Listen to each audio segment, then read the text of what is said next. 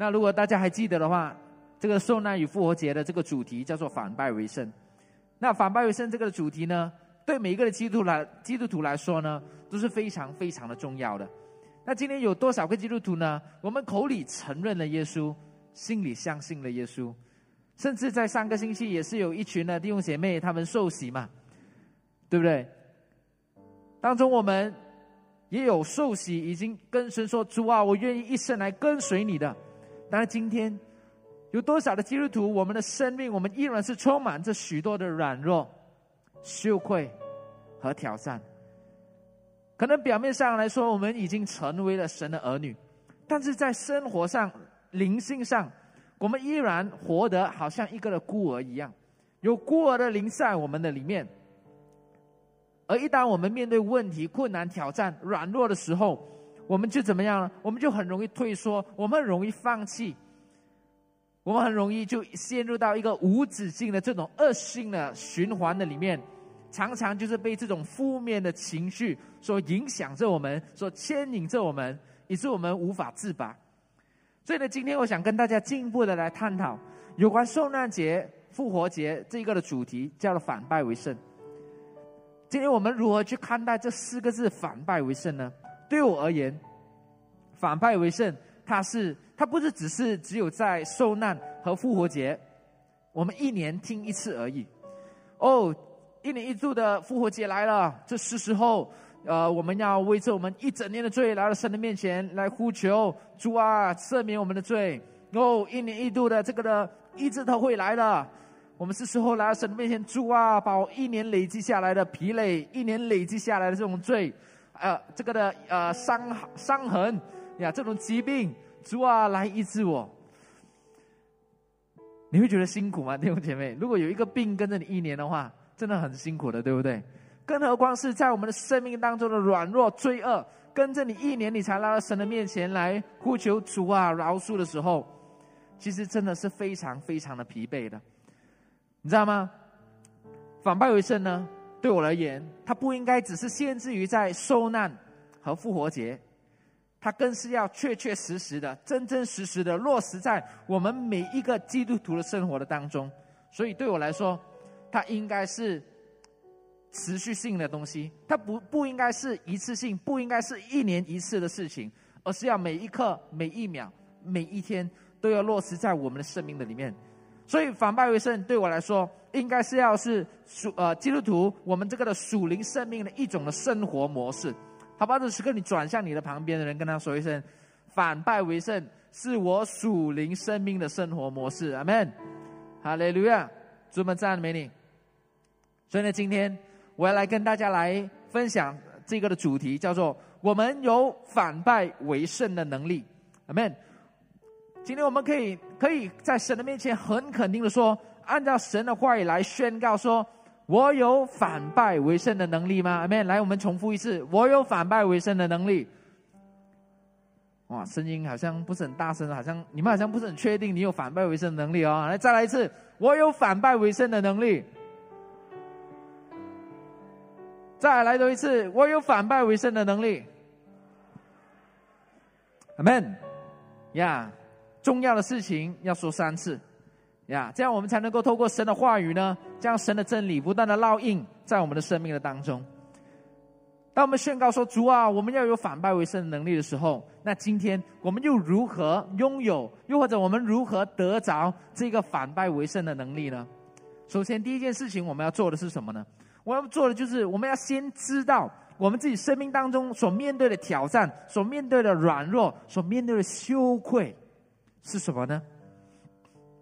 正如在过去的聚会里面，无论祷告会或者是呃这个的复活节的庆典的当中，牧师的分享的里面都有分享到关于软弱，关讲到关于反败为胜的祷告的信息等等的。今天如果我们连我们自己生命当中所面对的困难、挑战、问题是什么的话，你连你自己本身的软弱都不知道是什么的话，那今天我们谈何反败为胜呢？对吗？就好像今天我们来到神的面前来祷告，说：“主啊，我要反败为胜的能力，阿门。”然后这时候上帝就会问你喽：“那你要反败为胜什么啊？”然后你就继续回答说：“主啊，我我就是要得胜哦。”啊，然后上帝又再次问你，那你要得胜什么啊？你就回答说，嗯，什么都好啊，就平平安安、顺顺利利就好了。你看到吗，弟兄姐妹？很多时候，其实当我们来到神面前来呼求的时候，我们并不知道我们自己要什么。我们来到神的面前祷告呼求的时候，带着这种不清不楚的，请问上帝要怎么样来回应我们的祷告呢？如果我是上帝的话，可能我可能我透过这样这样子的看来回答里面，我就会回答你说：我看你还好啊，还有生命气息啊，还有的呼吸啊，还可以走啊。我我觉得你已经 OK 了呀。就不需要再多什么了，那就安安平平安安的回去就好了。因为对我来说，你的事情不紧急嘛，呀。所以今天反而就让我们看到的是什么呢？今天我们来到神的面前来呼求，我们有没有带着一种迫切的心来到神的面前来呼求他？今天当我们说我们要有反败为胜的能力的时候，今天你是带着多么的恳切、多么的迫切来到神的面前说：“主啊，我。”真的因着这个事情困扰我一年了，困扰我很多年了。主啊，我要，我要，我要这个反败为胜的能力。阿门。所以今天弟兄姐妹，当我们来到神的面前来呼求、来祷告的时候，你需要知道，你需要知道你要什么，然后把它带到来神的面前，预备好自己，然后向上帝来呼求。不要每次来到神的面前呼求的时候，就好像拿着一个蝴蝶网在抓什么？不是在抓蝴蝶，你在抓空气。这个叫什么呢？没有具体。所以呢，保罗在哥林多前书的九章二十六节有提及一一段的经文，这里说到：所以我奔跑不像无定向的，我斗拳不像打空气的。们，保罗他非常清楚，他的一生就是为这福音，就是为这传福音而活的。这个就是他人生的一个最最最重要的一个的目的，所以呢，今天如果保罗他不清楚他生命当中这个的目的的话，保罗他今天就不会成为圣经里面所说的保罗，他也不会成为使徒之一，他也不会成为新月多数的这种这个的书卷的作者之一了。所以弟兄姐妹，目的非常非常的重要，我们需要知道我们需要的东西是什么呀？需要知道我们人生的目的是什么？因为一旦我们知道我们人生的目的的时候，你需要你知道你要达到一个反败为胜的目的的时候，你就能够知道我们要反败为胜的东西是什么了。从什么到什么？从软弱到刚强，从羞愧到修复，这个就是第一步了。所以在我们的生命当中，你有经历什么样的挑战？什么样的软弱？什么样的羞愧？我祷告，奉主的名祝福你，在今天的聚会的里面，圣灵，当我当我们不断的在听神的话语的时候，圣灵也能够同时的来启发你，来启示你，让你看见你生命当中你需要的真实的需要改变的事情是什么，你的软弱的是什么，你能够你需要靠主来改变的事情是什么。然后我鼓励你，当圣灵真的有感动你在整个的过程的里面的时候，在今天讲到整个的过程里面。我鼓励你把纸把笔啊拿出来，然后写下来。真的，我们需要具体的写下来，并且带回我们能够具体的为这我们所所写下的这些事情，我们来祷告。阿门，哈利路亚，赞美你。所以第二步，从知道我们就要到正视我们生命当中这种挑战、羞愧和软弱，不是逃避，也不是逃跑。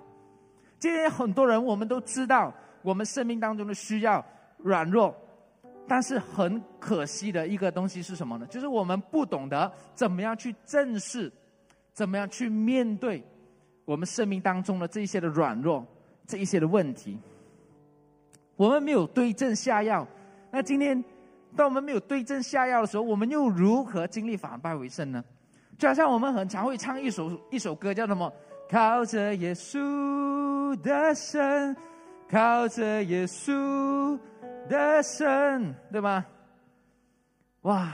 我每次我们来到神的面前歌唱的时候，主啊，我靠着你的神。但是今天我们有多少人，我们能够唱出我们所活出、我们所唱、我们所宣告的呢？因为有时候，当我们面对挑战、软弱、困难的时候，你知道吗？人的第一个的反应，通常啦呀，通常大多数的人，第一个的反应会做什么？逃避、逃跑，当做没有发生过。哦，睇唔到，睇唔到。那人的第一个反应就是这样子的，不要去正视它，不要去面对它，因为为什么？当你没有去正视它，没有当做没有发生过的时候，哦，至少我不会受伤害，对吗？这就是什么？这就是自欺欺人了嘛。所以今天，当我们如果连我们自己生命当中的软弱、挑战、困难、羞愧，我们都无法去正视和面对的时候，今天我们如何经历上帝为我们预备的这反败为胜的能力？我们如何在我们的生命的当中经历这个的得胜呢？所以今天我能我们能够从圣经当中的两个人物来学习，他们两位都是耶稣的门徒，他们都因着生命的当中面对软弱。和羞愧，但最终呢，两个人的生命却走向不一样的一个的结局。他们分别呢，就是犹大和彼得。们，我们来看一段的经文，就是马太福音的二十七章三到五节。这里说什么？这时候卖耶稣的犹大看见耶稣已经定了罪，就后悔，把那三十块钱拿回去给祭司长和长老，说：“我卖了那无辜人之。”无辜之人的血是有罪了。他们说：“那与我们有什么相干？你自己承担吧。”犹大就把那钱丢在店里，出去吊死了。所以呢，虽然圣经的当中记载关于犹大的事迹不多，但是从刚才这一段的经文的里面，我们就看得出，知道是谁出卖耶稣了吗？犹大，对，犹大他出卖了耶稣。那他出卖了耶稣过后。他有感到后悔吗？他有感到羞愧吗？有的，经文里面看起来就读到了嘛，对不对？犹大后悔，把三十块钱丢回给那个的祭司长，然后说：“我卖了无辜人的血是有罪了。”他知罪吗？知罪。他知错吗？知错。内心充满着许多的羞愧。但是呢，当他内心充满着这种后悔、羞愧过后，他只能够自己承担。因为就在他出卖耶稣的那一刻的时候，犹大基本上他就已经离群了，他就不再是与其他门徒在一起了。犹大他选择孤立自己，甚至是逃避了，而结果是什么呢？结果就是我们都看到了，就是自我了断，然后就吊死了。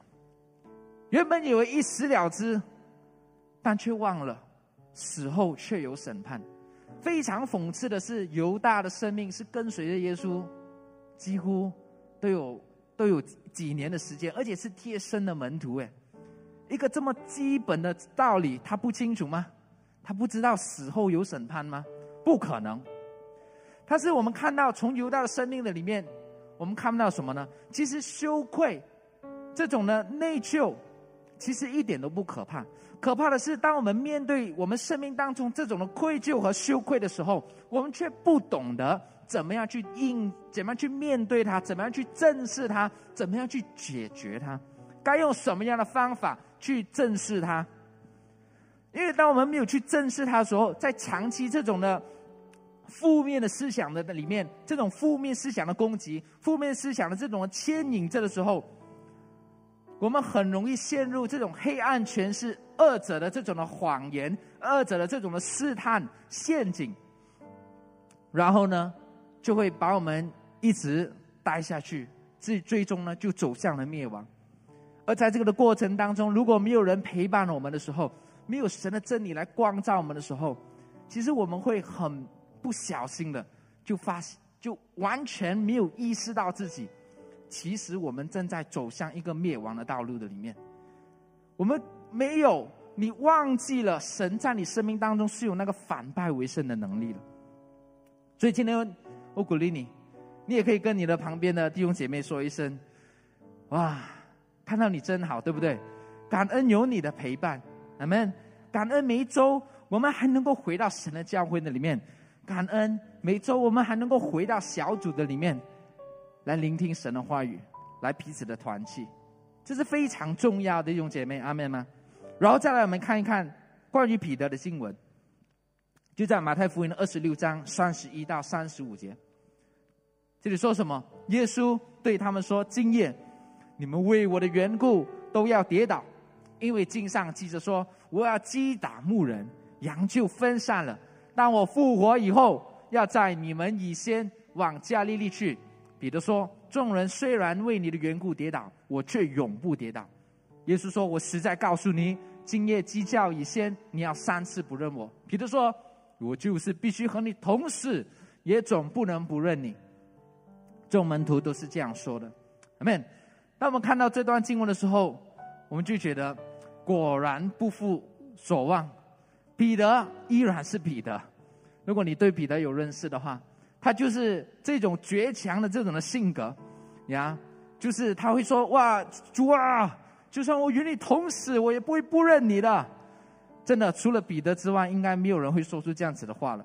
就好像门徒们他们看见呃耶稣行走在水面上的时候，也就只有彼得说：“主啊，若是你叫我行走在水面上，去到你那里，有哪一个人可以好像彼得一样那么的勇敢？”那么的有信心。再来，还有一段的经文是讲到马太福音的二十六章七十七十二、七十四和七十五节，这里呢就记载着彼得三次不认耶稣的一个的情景了。呀，彼得三次不认主的一个的情景，从刚才彼得的这个倔强的性格来说，到最后我们看见彼得他最终还是怎么样？还是否认了耶稣，虽然在水面上行走了几步，对不对？但是到最后却也是因着风浪惧怕，就下沉了。对很多人来说，也许彼得的生命就是一个失败者，就是一个软弱的生命，就是一个哇讲了了啊，对吗？讲你就厉害，实际上做出来的时候却是有心无力的。但是你知道吗？即使我们觉得彼得的生命再软弱的时候，但是对我来说，我还是觉得彼得的生命是非常的坚强。为什么会这样子呢？因为你知道吗？当其他的门徒因在耶稣被抓的时候，全部门徒都逃跑了，唯有彼得在科辛马科辛马尼园的里面，他拔刀相助，去对抗仇敌，甚至在主被抓了以后。也也只有彼得，在远处远远的，一直在跟随着耶稣。其他门徒呢，都不懂跑去哪里了，你知道吗？没有错，彼得他是一个失败者，他是软弱的。但是今天彼得比很多人的生命都有勇气，都勇敢。这就是为什么我佩服彼得的生命。你知道吗？在过去我自己个人的生命的里面。曾经的我，我也是一个的失败者，我也是一个的软弱者，我也是一个的自卑，被人看不起，认为我是一个没有用的人。因着我自己本身的这个自卑呢，你知道，每一次我来到教会的时候，我都是通常是坐在角落的。呀，我不是说现在你坐在角落就是自卑呀，不是这个意思。通常我来到教会坐在角落，因为我因为我可以尽量减少与人接触嘛。当我减少与人接触的时候，别人就会把我。就不会把我跟别人去做比较，呀，就是哇，这个人唱歌很好听哦，哇，这个好像有点走音一样的，哇，这个人打鼓好像不错哦，啊，那个又好像，我我不喜欢在这种被比较的氛围的当中，所以久而久之我就避免与人来接触了，呀，这个就是过去的我，过去的我，我也对舞台充满着恐惧，因为我很不喜欢，我很不习惯。这么多双眼睛看着我的，就好像现在这样，这样子的气氛。对了，呀，这么多眼睛看着我，那种的压力，你知道吗？那种紧张，甚至是还不只是现场，还有我们的直播的朋友们，还有看重播的朋友们，哇，到到我的子子孙孙、曾孙，他还可以翻出来看的。你知道那种的压力是多么的、多么的不容易吗？那我还记得，在我有一次我的小学。呃，有有就是有一个的英文的演讲比赛，那老师呢，为了我们的班有一个代表去去参赛呢，他就选中了我。我也不明白为什么老师选中我的，我的成绩也不是很好，可能我是那一种就是呃讲话很大声啊，就是好像好像很厉害这样讲话，看起来好像很厉害，好像老大一样。但是当我真正上台那一刻的时候，其实我是哇怕到脚抖的一个的地步。对很多学生来说，哇被选中去参加比赛，这是何等的荣耀的事情，不是吗？但是对一个自卑的我来说呢，却是一个极大的伤害。我尝试跟老师沟通，跟老师说：“老师，really cannot 啦，cannot 啦，teacher cannot。”然后 teacher 老师就讲什么：“can 啦，you can，你可以的，加油，你可以的。”一直到前一晚，我一直怎么背都背不进去，然后到最后正式比赛的当天的时候，没有办法，我也是一样的坦诚跟老师说，我一句都背不进去。然后老师就在没有办法之下呢，就告诉我说：“好，那你就上台讲这一句话就好了。”我就上台跟着老师的吩咐，我就讲了这一句话。这一句话是什么呢？就是。Sorry, I can't finish my speech today. 对不起，我无法完成今天的演讲。然后我就快快冲下台了。那时候哇，感觉非常的舒服，心里的压力就完全没有了。但是也因着这样的一个事情呢，导致我更加的自卑，导致我更加的自我否定，更加的看不起我自己。再当我回想起我自己的个人的见证的时候，我才发现。哎，其实还蛮像彼得的。平时在学校像老大一样讲话很大声，非常的调皮。但是真正上台演讲的时候，怕到连脚都会发抖的人。所以当时我就在想，当我在看回这段经文的时候，彼得他确实很有勇气。主啊，就算死我也要跟着你。但是当他真正去否认。耶稣的那个过程的时候，他也是一样，面对众人的眼光，就是因为他跟着耶稣，他才会被问嘛，对不对？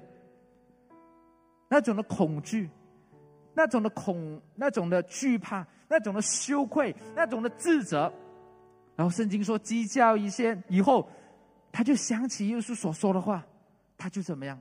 他就出去痛哭了。说真的。彼得他所经历的这些的羞愧、自责和软弱，对我来说一点都不会比出卖耶稣的犹大来的小，来的少。所以彼得他知道他自己的生命当中的软弱、羞愧等等的，他就跑出去痛哭了。但是有一点我们可以看得见的，就是他跟犹大一定有一个的分别。分别是什么呢？分别就是犹大，他从头到尾都是他自己一个人，孤立一个人，然后独自承担一切。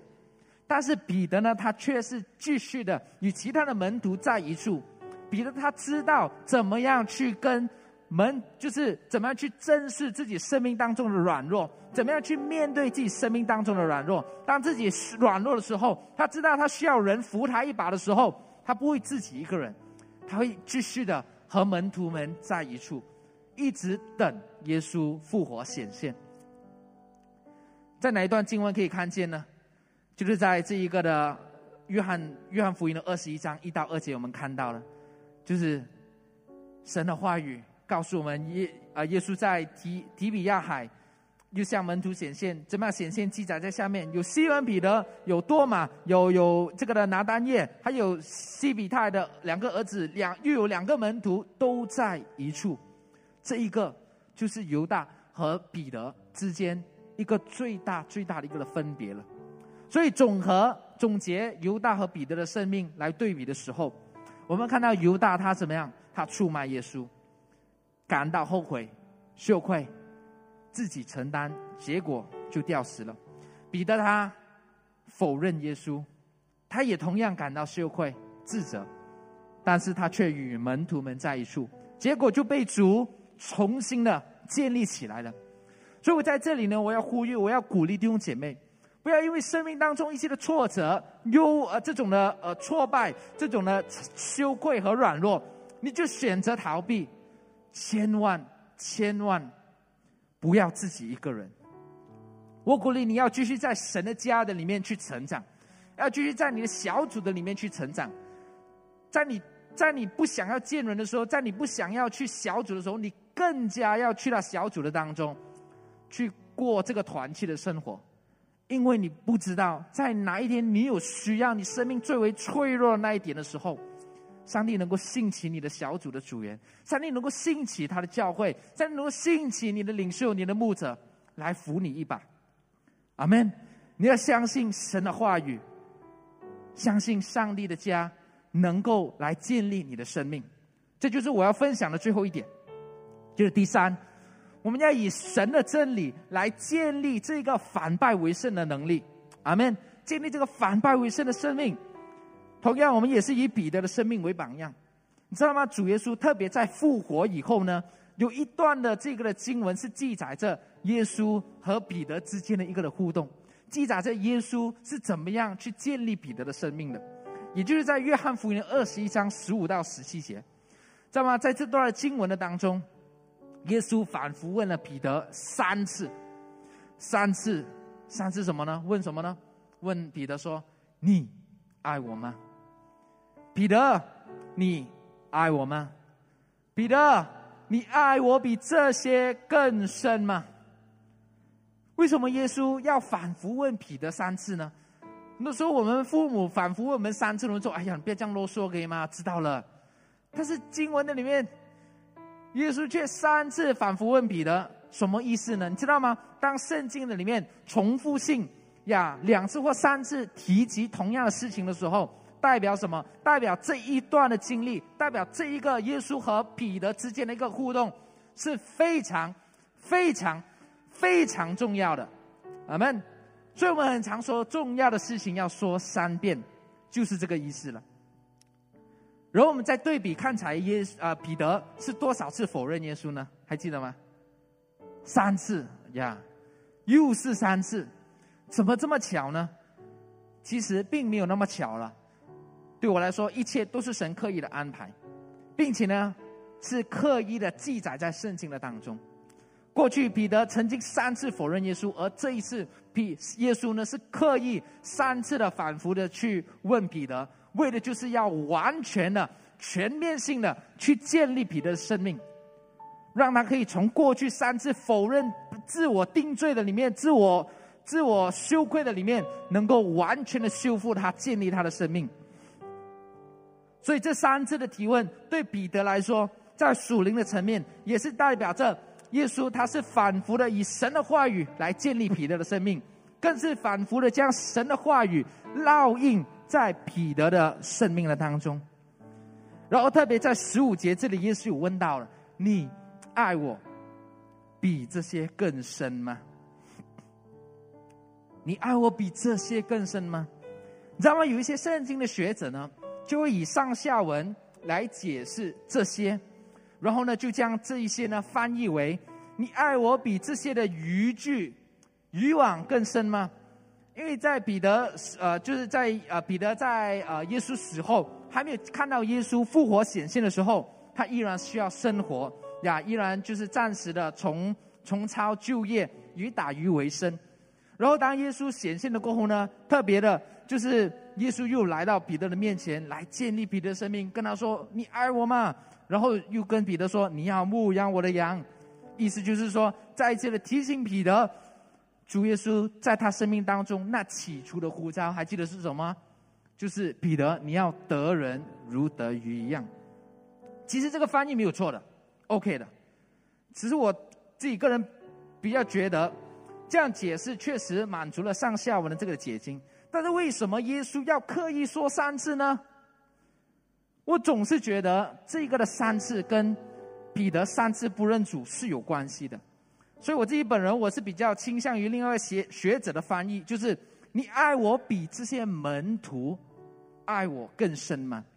与其将这些比喻为一个的物品，我觉得将它形容为感情的部分会比较的合适，因为这样才能够跟三彼得三次不认主在这个的情感上这种情绪上。来的去有一个的挂钩，然后呢，耶稣也就是透过这三次反复的从从呃，就是在提问的里面，在彼得的生命的当中，让彼得真真实实的去面对他生命当中三次否认耶稣而带来的这种的恐惧、羞愧、内疚，在当中就被神的爱所建立了起来。所以呢，耶稣就在这一段话的里面，仿佛就是在问彼得，仿佛就好像这样说的：彼得，虽然你曾经因为冲动跟从了我，虽然你曾经真谁为大。而且你还曾经对我有错误的认知，你还不让我上十字架，你还记得吗？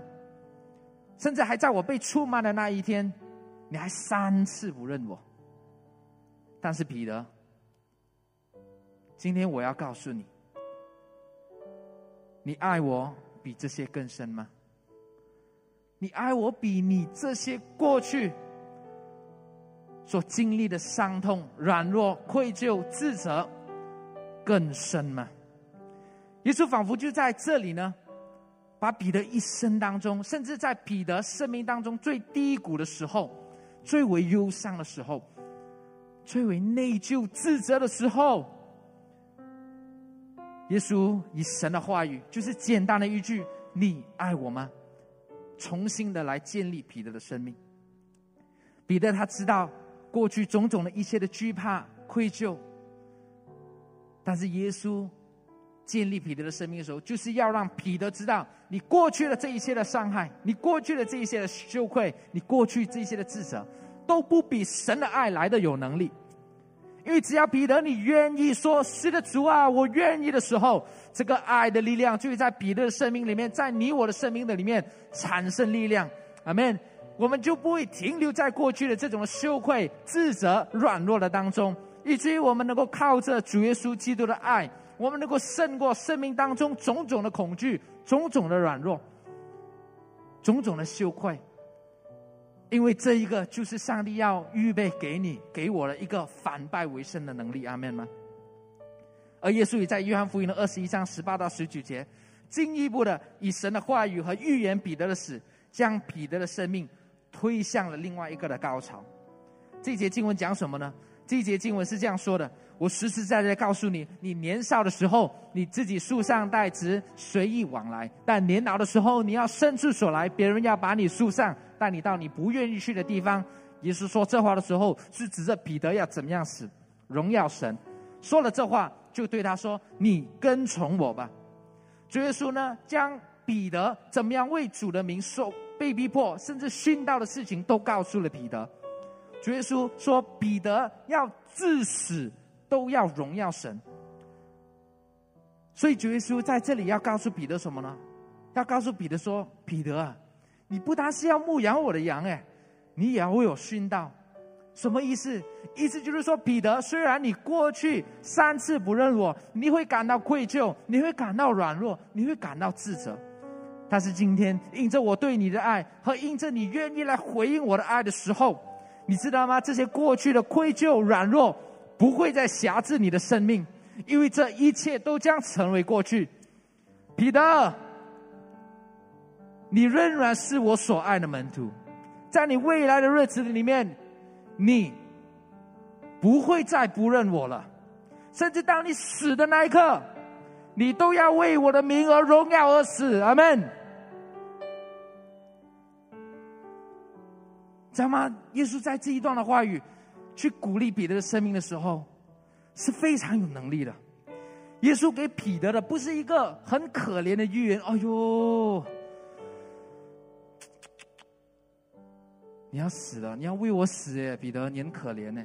不是啊，耶稣给彼得不是一个这样子可怜的预言呢。耶稣给彼得的是一个荣耀，而且是神圣的呼召啊。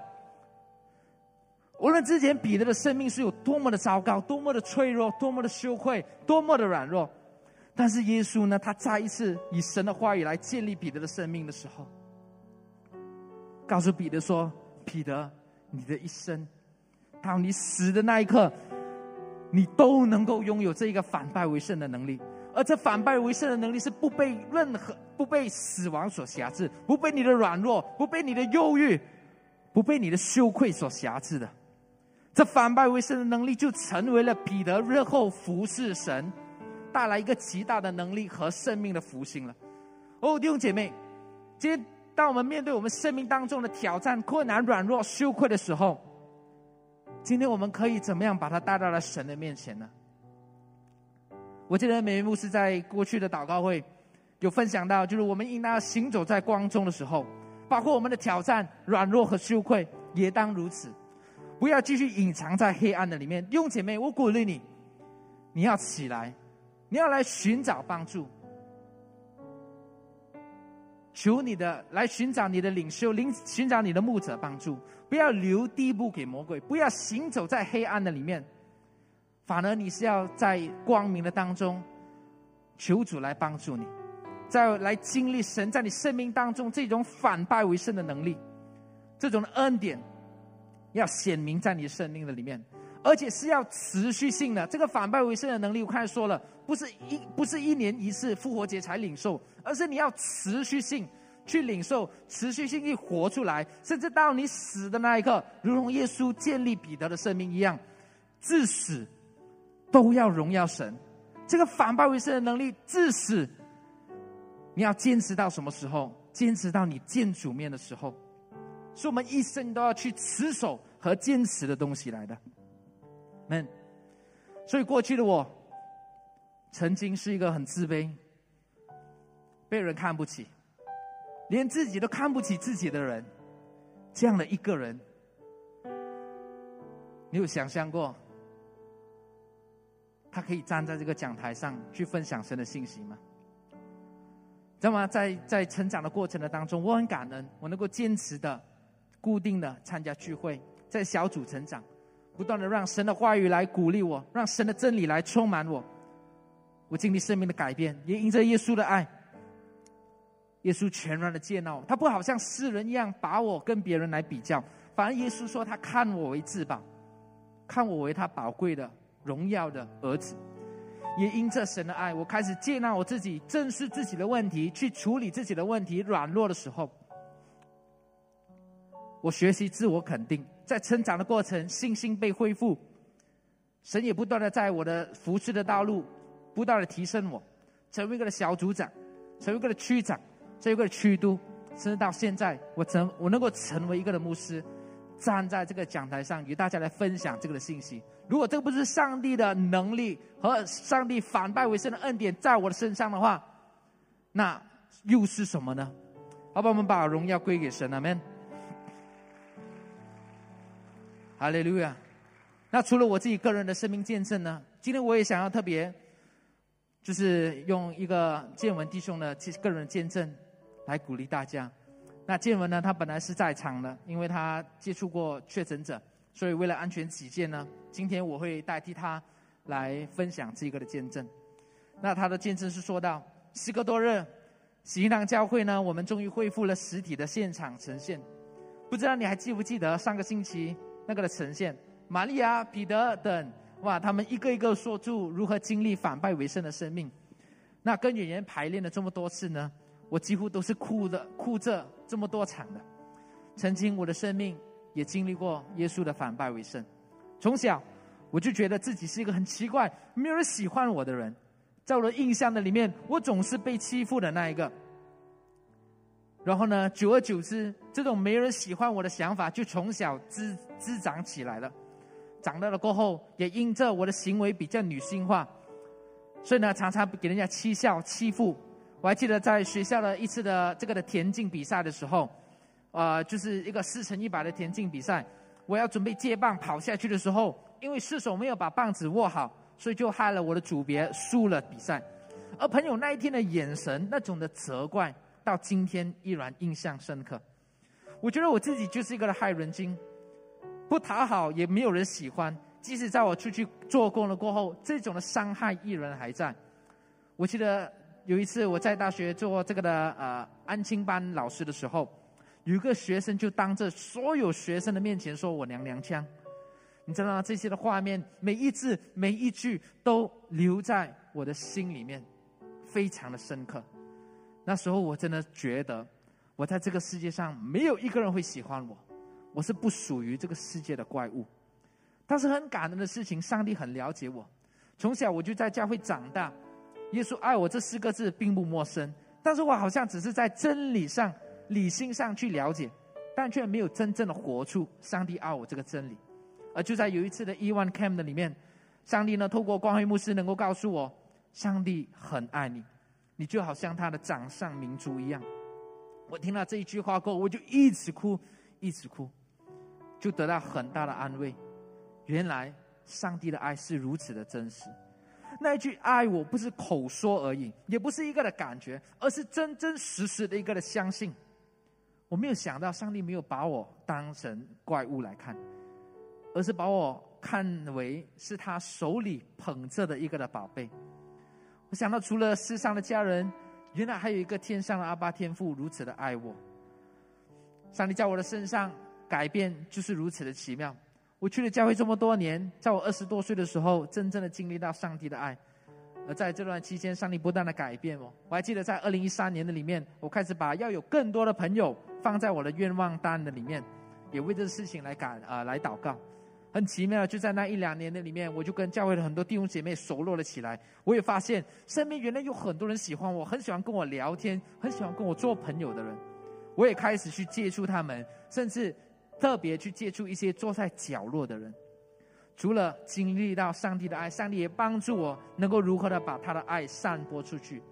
当我把神的爱传播出去的时候，我更加的发现上帝在我身边的人，他们都非常的爱我。我也更多的参与在教会不同的活动里呀，还有一次，我我参与在舞台剧的演出，导演要求我全身涂满这个的金色的漆，然后上台演出。哇，这种大胆的演出却让我看见我自己的价值，发现自己的能力，甚至一直到今天都参与在整个的幕后的这种舞台的呈现的当中。所以在这几年里面，上帝透过教会小组认识了一帮可以交心的朋友。那这一群小组的组员打开了我的心。我们很很多时候，我们可以在 chat group 里面聊到啊半夜，约出去喝茶聊天，呀，发挥上帝给我的爱，去关心身边许许多多受伤的人。你知道吗？中小学的朋友在这个的中啊这个的同这个的同学聚会的时候，他们看见我都会说：“建文，你真的变了很多。你除了变高，你性格也变了很多。”上帝让我重新的调整我的思想，知道我这个人是可以被讨讨人喜爱的，是有人喜欢我的。他要我相信，我就是他的宝贝。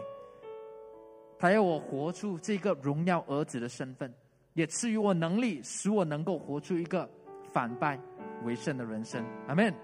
荣耀归给我们的神。哈利路亚。谢我们的见证非常的棒。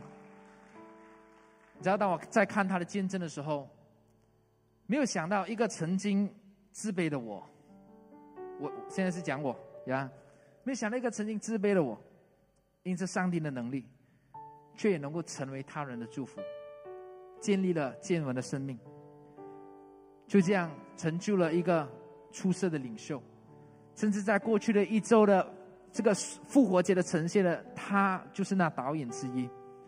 而今天见我的生命，却也正在成为许许多多人的祝福。不单只是自己经历这个反败为胜的能力，更是能够帮助其他人，能够来经历这个叫人反败为胜的耶稣。阿门，哈利路亚。所以今天，亲爱的来宾们、朋友们，今天你听了这么多的信息，这么多的见证，在你的生命当中，你是否正在寻找这一种的力量？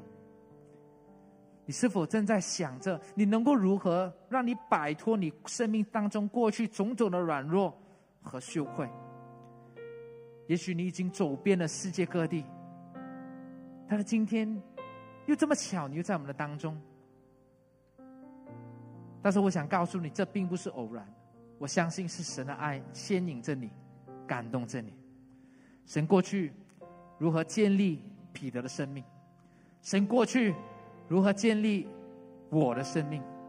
神过去如何建立见闻的生命？今天上帝同样能够建立在你的生命的里面，上帝同样能够医治你的生命，医治你生命当中一切的羞愧、一切的伤害、一切的软弱、一切的痛苦，让你能够从上帝那里领受这个反败为胜的能力。阿门吗？今天你愿意来认识这位爱你的神吗？如果你愿意来回应神的话，我鼓励你按照这个的 PPT，跟我一起来重复以下这个祷告文，好吗？跟我一起来祷告，我们一起来宣告，我们一起来祷告，来，我们一起来宣告。亲爱的阿爸天父，谢谢你，因为爱我，来跟我一起讲哈，接纳我，差派了主耶稣在十字架上，担当了我一切的罪和软弱。主啊，我愿意相信你，邀请你进入我的心中，做我的个人救主和生命的主。求你赦免我一切的罪过和软弱，我要更多的认识你，经历阿巴天父对我的爱，使我今天就成为阿巴天父宝贵的儿女，开始过一个反败为胜的人生。奉主耶稣的名祷告，阿门，哈利路亚。赞美主！如果看在你有跟着我们一起做这个祷告的，我鼓励你可以扫描这个的这个的 Q R code，留下你的个人的资料，好让我好让吉囊教会的弟兄姐妹领袖们，我们能够进一步与你联系，好吗？哈利路亚！赞美主！那最后最后，我也要对主内的弟兄姐妹发出一个的呼召。今天你听了这一场的信息过后。你拥有这个反败为胜的能力吗？你想要这个反败为胜的能力吗？如同一开始我所说的，这个反败为胜的能力不只是在复活节才拥有，不是一年一次，而是要每一天在我们的生命的当中，我们都要活出这反败为胜的生命来。所以第一个的呼召，弟兄姐妹，在你的生命的当中，你知道。你生命的里面，你觉得愧疚的事情是什么吗？软弱的事情是什么吗？受伤害的事情是什么吗？需要神的医治的吗？求主来光照我们，求主来带领我们。第二，弟兄姐妹，你有没有停留在知你你知道你自己的问题，但你却停留在你生命当中的软弱和羞愧？那我就要反问你一句：你要停留到多久呢？一年、两年、五年、十年，还是到见主面为止呢？今天，求主赐给你这反败为胜的能力，让你懂得如何去正视它，让你懂得如何去处理它、解决它，不是逃避啊，弟兄姐妹，去处理你的问题。回想耶稣为你、为我受死的时候，然后复活。今天我们的生活的模式是否只是停留在耶稣为我们受死，却忘了耶稣受死的目的是什么？就是为你为我而复活，就是为了要给我们这一个反败为胜的人生。简单的来说，就是我们的一生，我们有没有一直在罪，还有在软弱的当中来打转，一直走不出来？每次来到神的面前，都只是求主赦罪的恩典，但是却忘记了。神今天他不但只要赐给你赦罪的恩典，神要赐给你的是一个反败为胜的人生，是要赐给你一个丰盛、得胜、有余的人生，是赐给你一个你可以胜过你的软弱，胜过你的试探，胜过你的生命当中种种的一切挑战的这个的能力。哈利路亚！这时刻弟兄姐妹，为了圣灵在你里面光照你的，又或者你已经知道你自己。